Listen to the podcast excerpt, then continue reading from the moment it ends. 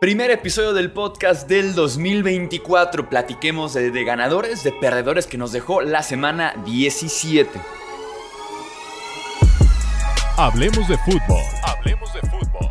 Noticias, análisis, opinión y debate de la NFL con el estilo de Hablemos de fútbol.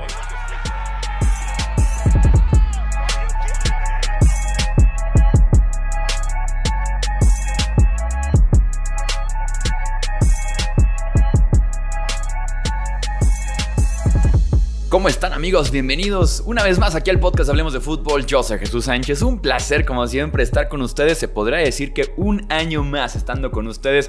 De verdad que es de lo que más disfruto poder hacer estos podcasts, poder analizar, comentar y claro que también recibir su retroalimentación en redes sociales, en comentarios y demás, ¿no? Entonces no olviden suscribirse y recomendar el podcast con otros amantes de la NFL para que sigamos creciendo en este 2024 Feliz, feliz año para todos ustedes.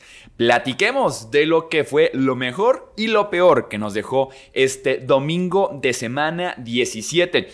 Ganadores de la semana 17 tenemos que empezar con los Baltimore Ravens. Son una aplanadora, una maldita aplanadora. 56 puntos contra una muy buena defensiva de Miami, eso sí que muy temprano en el partido perdió a Sabian Howard y que también más adelante perdió a Bradley Chubb, hablando del probablemente segundo mejor esquinero del equipo y el mejor pass rusher que le quedaba a Miami también después de la lesión hace unas cuantas semanas de Jalen Phillips. Eh, Lamar Jackson simple y sencillamente espectacular, simple y sencillamente aseguró ya, creo yo que debe ser líder en todas las carreras por el MVP después de un partido con rating perfecto en contra de Miami, 158.3 puntos de rating, 18 de 21, 321 yardas y 5 touchdowns, los cuales sí, van a la estadística de Lamar Jackson, pero también fueron muy buenas jugadas por parte de sus wide receivers, tight ends y running backs. Estuvo imparable. Gus Edwards también por ahí. Em,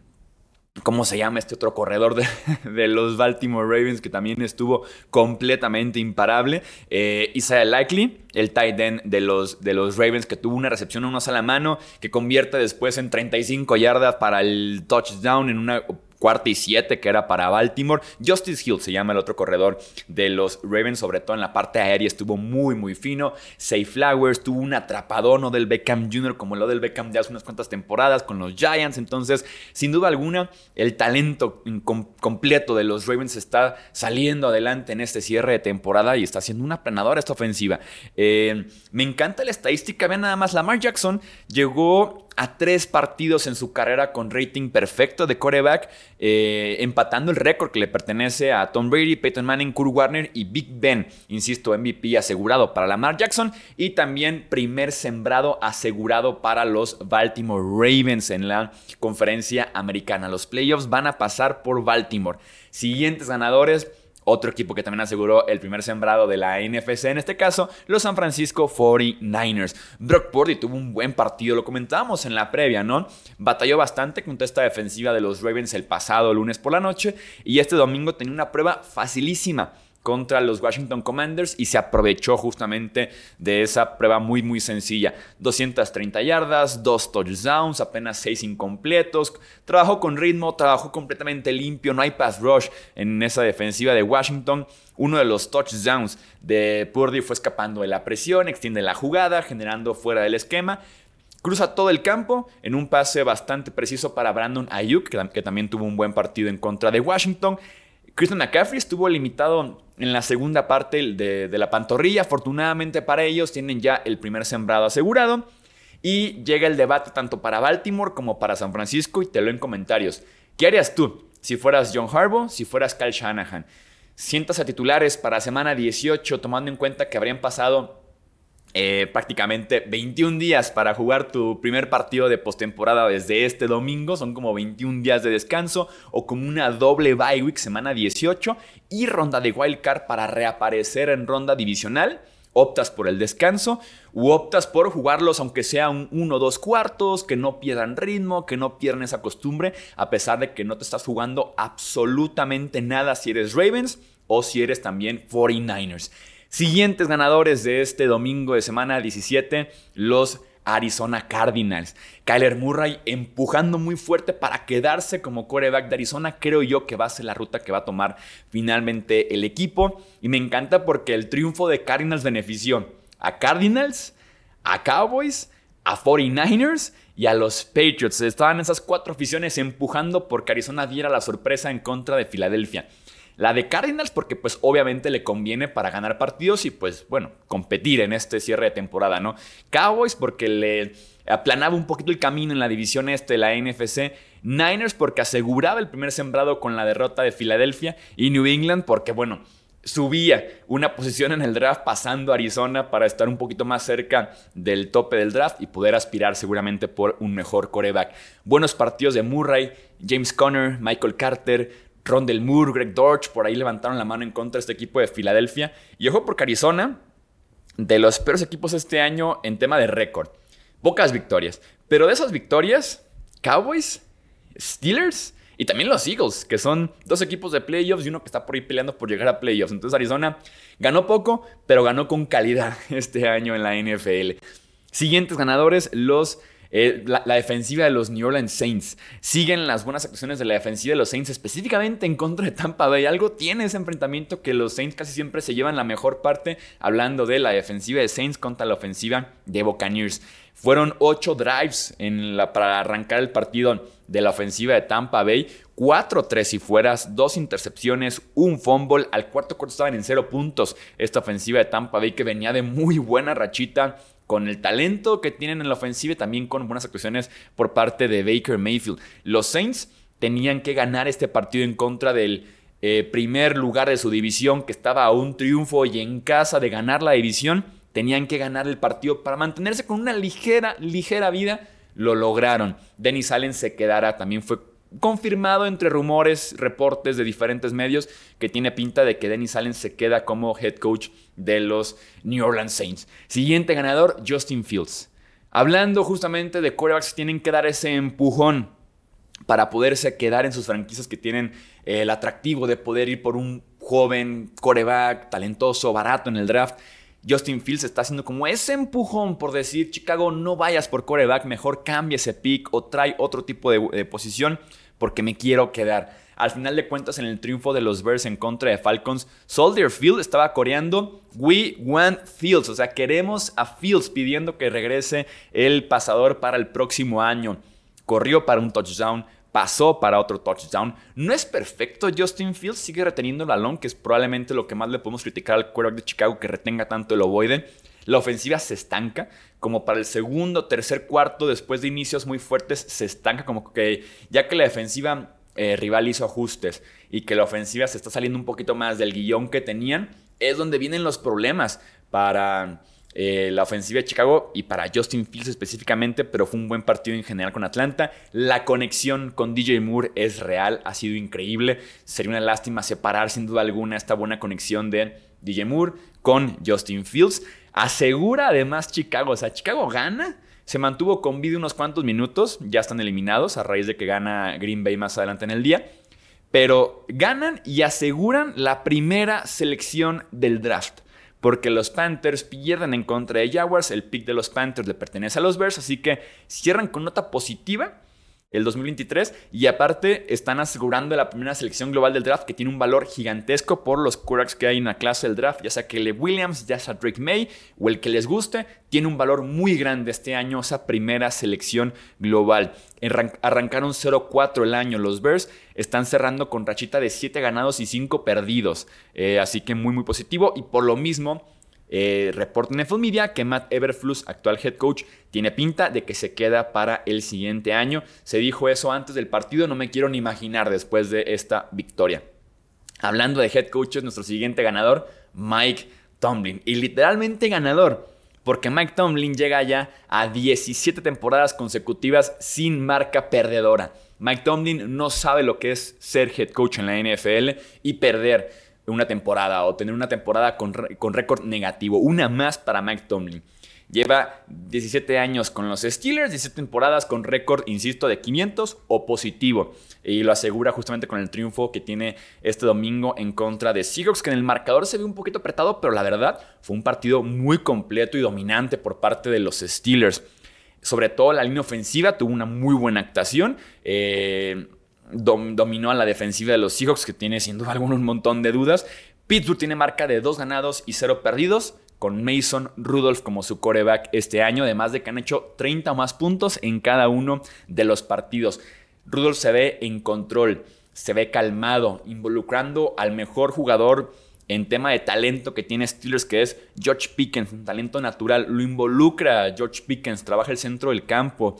Se ve como con una ofensiva mucho más redondeada, menos improvisada, simplemente ejecutando lo que tiene que hacer. Eh, Mason Rudolph y es una gran ventaja para este equipo de los Steelers. Entonces, ya confirmado Rudolph como coreback para semana 18. Kenny Pickett estaba listo para jugar desde esta semana. Kenny Pickett, de alguna forma, podríamos decir que se lesionó y cuando ya estaba listo para jugar, fue enviado a la banca porque Rudolph se queda con su lugar, por lo menos en este cierre de temporada. Decisión correcta, ir con la mano caliente de Rudolph. Siguiente ganador, Isaiah Pacheco, el corredor de los Chiefs. Después de estar fuera unas cuantas semanas por lesión, regresa y lo hace bastante bien. La semana pasada tiene conmoción cerebral, se recupera y tiene un partidazo en contra de Bengals. No hay triunfo de Kansas City y también no hay división ganada de Kansas City esta semana sin Isaiah Pacheco. 130 yardas por tierra, promedió 7.2 yardas por acarreo. Todavía por aire tiene 7 recepciones, 35 yardas, un touchdown. Tuvo ganancias de 35 más yardas dos veces en este partido que eh, terminan en puntos para Kansas City. Entonces, actualmente, quitando a Mahomes, lo mejor que tiene la ofensiva de Kansas City es Pacheco. Tienen que darle y darle y darle el ovoide. Y darle a Pacheco en su regreso de conmoción cerebral, darle 25 toques de balón que lo producen 165 yardas y un touchdown me parece exactamente la fórmula que tienen que seguir los Chiefs en enero, que es correr el ovoide, limitar el juego aéreo por el simple hecho de que sus wide receivers y tight no tienen ni talento ni confianza y jugar buena defensiva, que fue como ganan este partido en contra de Bengals, que remontan este partido en contra de Bengals y que es su mejor chance de aspirar a ganar partidos en postemporada. Siguiente ganador, los Rams. La suerte de los Rams no hay forma de medirla en este domingo de NFL. Fue un partido muy complicado en contra de Giants. El clima no ayudó, el viaje desde Los Ángeles hasta Nueva York, eh, jugando en el primer horario, que son como las 10 de la mañana para ellos, el cuerpo no está listo para jugar tan temprano. Se salvaron. Tres entregas de balón, incluyendo dos intercepciones de Matthew Stafford, tuvieron malos, eh, malas series ofensivas, muchos castigos, dejaron caer eh, pases de Matthew Stafford, fallaron dos puntos extras, incluso les regresaron un touchdown de un despeje al touchdown los equipos especiales de los Giants en los que fallan dos o tres tacleos en el proceso de los Rams. Entonces fue una victoria extremadamente fea para los Rams. Y de hecho estuvieron a punto de perder porque Giants se pone con el touchdown a un punto de diferencia. Deciden ir por los dos puntos. Una buena jugada por parte de Nueva York. Y Tyrod Taylor es el rey del, pase complicado este año, pero del pase sencillo es el típico Tyrod Taylor. Entonces, tiene un pasecito de 2-3 yardas a un Barkley que se lo pudo haber aventado de cucharita por debajo del brazo, pichadito, globito. Pudo haber hecho 20 cosas diferentes Tyrod Taylor porque era un pase así de 2 yardas, simplemente para que Sacón la tomara y se metiera a la zona touchdown para hacer la conversión de dos puntos y tener la ventaja de un punto en contra de Rams y Tarot Taylor la lanzó muy corta, muy atrás. A veces el pase más fácil, el que simplemente empujar el balón 2-3 yardas, puede ser el más complicado y fue el caso en este partido de Tyrod Taylor. Fallan la conversión de dos puntos. Todavía los Giants tienen una buena ganancia en el cierre del partido. Se ponen en posición de gol de campo. Fallan el gol de campo, el triunfo en la última jugada del partido. Ganaron con suerte los Rams. Y aparte, más tarde, la derrota de Seahawks y los Rams están en postemporada el domingo. Y aparte todavía, los Niners aseguran ya el primer sembrado a los playoffs, así que llegan a semana 18 a ese enfrentamiento de Rams en contra de Niners sin pelarse absolutamente nada, tal vez con suplentes. Así que los Rams, sin duda alguna, hoy McVeigh va a pasar el 1 de enero agradeciéndole a Dios por la suerte que tuvo el domingo de, semana 17. Siguiente ganador, la defensiva de los Jaguars. Sin Trevor dejan en cero puntos a los Panthers. Bryce Young capturado seis veces. Josh Allen llega a 16 capturas y media en el año. Récord de la franquicia para el talentosísimo joven pass rusher de Jaguars. Provocaron seis despejes, eh, todos ellos fueron en tres jugadas y para afuera, o sea, la, ofensiva de Panthers ni se presentó por el buen trabajo de la defensiva de Jaguars, insisto, ganan, se mantienen en la pelea por el sur de la AFC sin Trevor Lawrence y también todavía tienen una intercepción para completar la blanqueada. Siguiente ganador, los Colts. Un partido básicamente de postemporada para Indianapolis en contra de los Raiders. Quien ganaba seguía con vida, quien perdía, chao, hasta el próximo año y la línea ofensiva fue la estrella. Jonathan Taylor casi 100 yardas y touchdown por tierra. Minshew apenas presionado al 24% de los snaps según NFL Research. Un excelente número estar paradito allá atrás y que te lleguen apenas en uno de cada cinco pases. Es brutal para un coreback. La ofensiva no fue perfecta ni estuvo muy explosiva. Tuvo por ahí nada más eh, un pase muy largo con Josh Downs, otro touchdown largo con Alec Pierce, y a partir de ahí ganancias cortas, ganancias cortas, goles de campo para cerrar el partido, pero con eso es que suficiente. Indianapolis es el rey de los partidos de una sola posesión en esta temporada. Siguiente ganador, Rasul Douglas, el esquinero de los Buffalo Bills.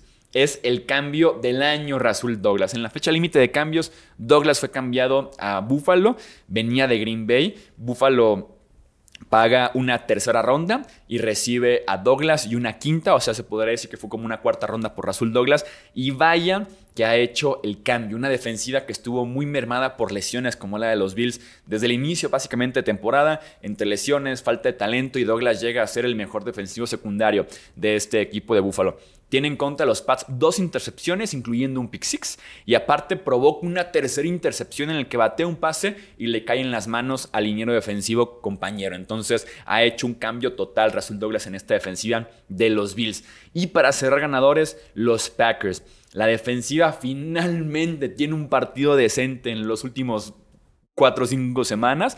Eh, se aprovechan de una muy pobre situación de quarterbacks que tienen los Vikings en estos momentos. Jordan Love tiene tres touchdowns a pesar de que fue un grupo de wide receivers muy golpeado desde antes del partido y durante el Sunday night en contra de los Vikings. Se vio el talento natural de Jordan Love, la fuerza en el brazo, la facilidad para lanzar diferentes ángulos en el, en el eh, brazo, incluso eh, técnica de saltar en un pase y empujarlo de todos modos 40 yardas hasta la zona de touchdown. Así que gran partido para Jordan Love. Y Aaron Jones también, segundo partido consecutivo que regresa de lesión y tiene más de 120 yardas por tierra.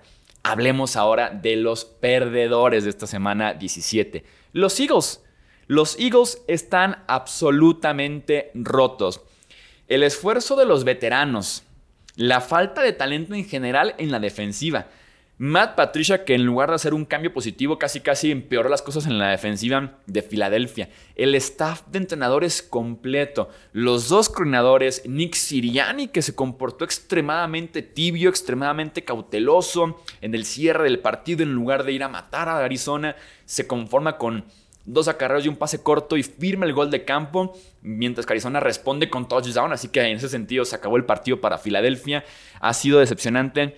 Los Eagles completos, las entregas de balón de la ofensiva, la defensiva que es una coladera y el staff de cocheo que ha sido extremadamente tibio, extremadamente tibio en el llamado de jugadas siempre la misma y la misma jugada y conformarse con goles de campo. Ha sido extremadamente lamentable lo de Filadelfia este año después de que venían de una temporada muy buena que se quedó unas cuantas yardas, unos cuantos minutos de que fueran eh, Super Bowl, el resultado de la temporada de Filadelfia. El mismo Jalen Hurts critica el compromiso del equipo completo, otra caída estrepitosa en la segunda mitad, perder en casa contra Arizona representa no recibir ni un partido de playoffs. Depende de lo que pase la próxima semana, pero Filadelfia tenía en sus manos el destino de su temporada, de poder por lo menos ganar la división, ser segundo sembrado, y han estado perdiendo y perdiendo y perdiendo al punto de que aspiran a ser ya nada más comodín. Bueno, comodín, pero dependen de lo que pase con Cowboys para poder aspirar un poquito más a ser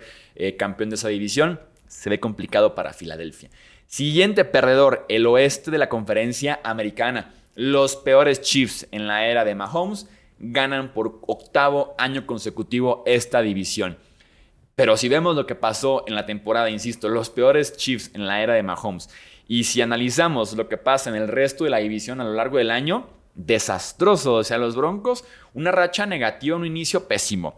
Se comen 70 puntos, de los Dolphins. El tema de Russell Wilson y que fue enviado a la banca y contrato y la NFLPA pidiendo ya aclaración de cómo es que lo amenazaste y demás, ¿no? Los Chargers. Justin Herbert lesionado termina la temporada. Eh, Brandon Staley despedido. También el gerente general Tom Telesco despedido. Ahora los Raiders le pagan a Jimmy Garoppolo. Un offseason también de que si estaba o no estaba sano, si requirió otra cirugía y demás. Lo mandan a la banca. Despedido también Josh McDaniels, el head coach de Raiders. Entonces, ¿qué salió bien para la división oeste de la conferencia americana? Fue un año para el olvido, en ese sentido, para ellos. ¿eh? Eh, siguiente perdedor de este domingo de semana 17, los Dolphins. Se comen 56 puntos de los Ravens y era un partido en el que había chances para Miami. Inician, de hecho, fuerte los Dolphins, inician por allá en la pelea con el mejor equipo de la NFL actualmente. Pero si sentíamos que era como la prueba de fuego para saber si Dolphins estaba en la misma categoría de Ravens o si podía aspirar a ser el equipo como 1 o 1A de la conferencia americana, pues quedó claro que no. Era la opción de ver quién era el mejor equipo de la conferencia y no hubo ni competencia. Eh, lastimosamente para Miami, Saving Howard, esquinero lesionado, Bradley Chubb, su pass rusher lesionado. Eh, Tua tiene dos intercepciones en este partido, no, no, tuvo rival, sin duda alguna, en, el coreback Lamar Jackson. Tyreek Hill deja caer un touchdown regalado que mantenía a Miami justamente en la pelea en el inicio del partido. Deja caer un touchdown. La serie ofensiva se conforma con gol de campo. Entonces Miami deja una buena oportunidad de ver si podían competirle a este equipo de Ravens. Tiene Miami ya su lugar a playoffs. Pero en semana 18 se juega en la división en contra de los Buffalo Bills después de un gran año que tuvo Miami, a pesar de que se estancó un poquito para noviembre e inicios de diciembre, tenía pinta de, bueno, aunque sea la división, pues no tan rápido, porque tienen que ganarle a los Bills para poder recibir partido de playoffs en el Hard Rock Stadium. No es todavía seguro eso para Miami. Siguiente perdedor, los Panthers.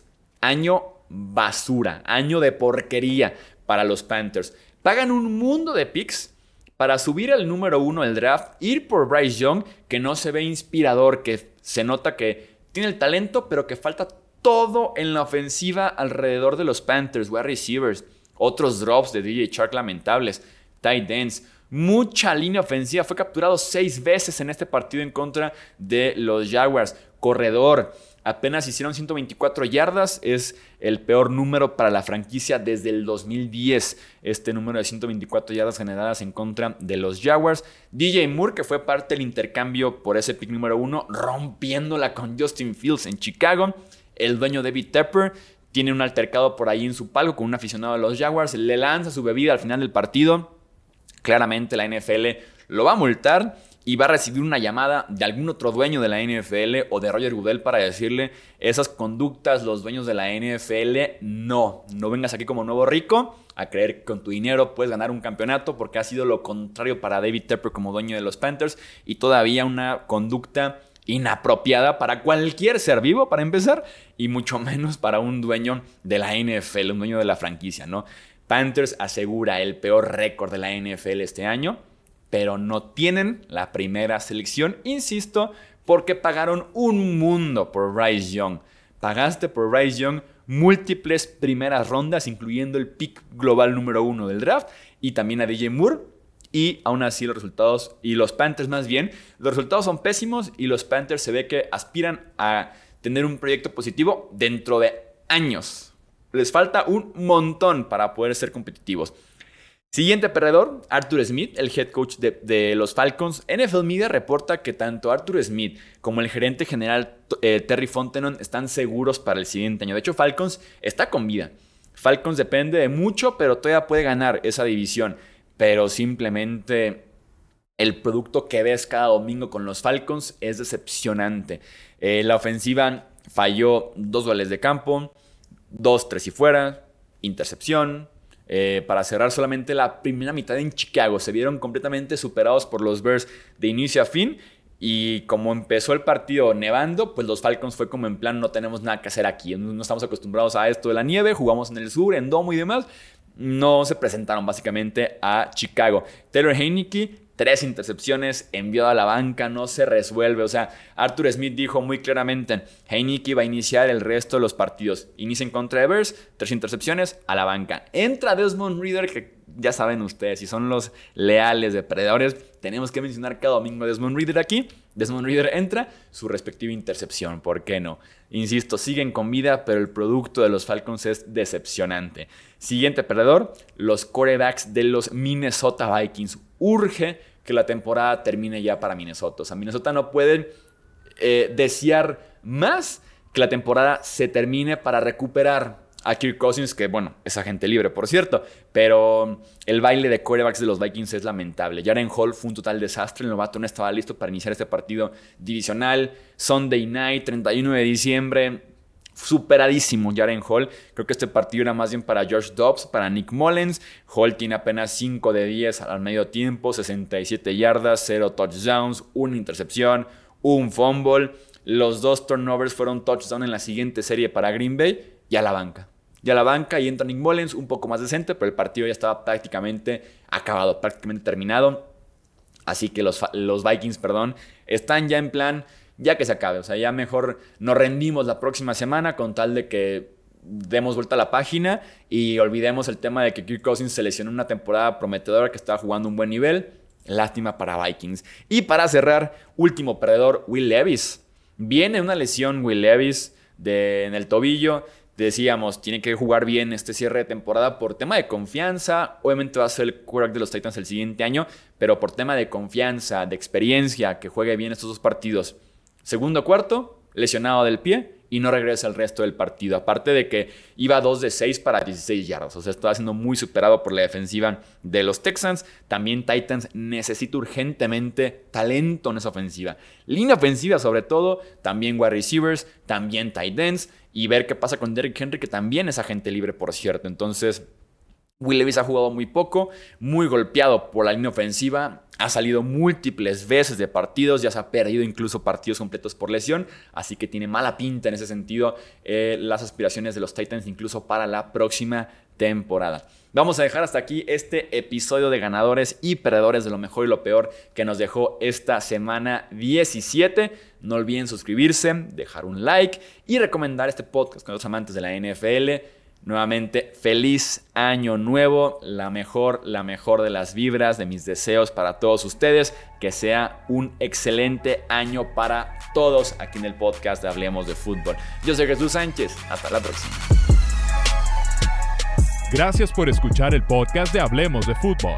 Para más, no olvides seguirnos en redes sociales y visitar hablemosdefutbol.com.